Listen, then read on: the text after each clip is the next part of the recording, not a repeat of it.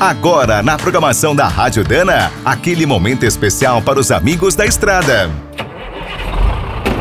Está começando mais um Minuto do Caminhão.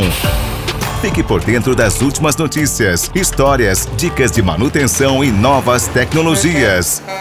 Duas pioneiras na montagem de kits e depois na fabricação nacional, a General Motors e a Ford fizeram uma história entre os caminhoneiros.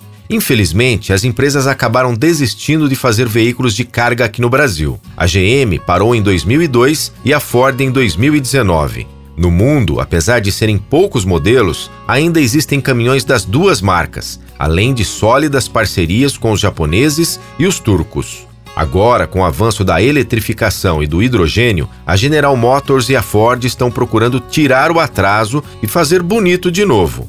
Nos Estados Unidos, desde 2009, o governo federal patrocina o programa Supertruck, incentiva os fabricantes a criar caminhões mais eficientes. Na terceira edição, que começou no ano passado e vai até o final de 2024, uma surpresa foi a adesão da GM e também da Ford. No total, as empresas vão desenvolver 13 protótipos de caminhões leves e médios. Serão quatro modelos elétricos a bateria e nove a hidrogênio. A General Motors foi além. Fez uma parceria com a International para fornecer células a combustível, os motores dos brutos a hidrogênio.